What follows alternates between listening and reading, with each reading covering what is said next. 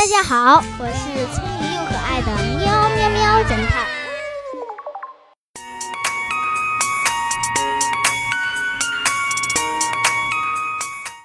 一位司机开着车去见朋友，半路上忽然有一个轮胎爆了，他把轮胎上的四个螺丝拆下来，然后从后备箱里把备用轮胎拿出来，不小心把这四个螺丝都踢进了下水道。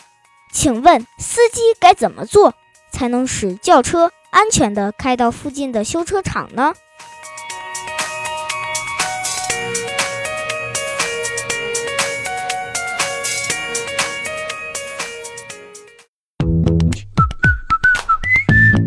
现在是答案时间。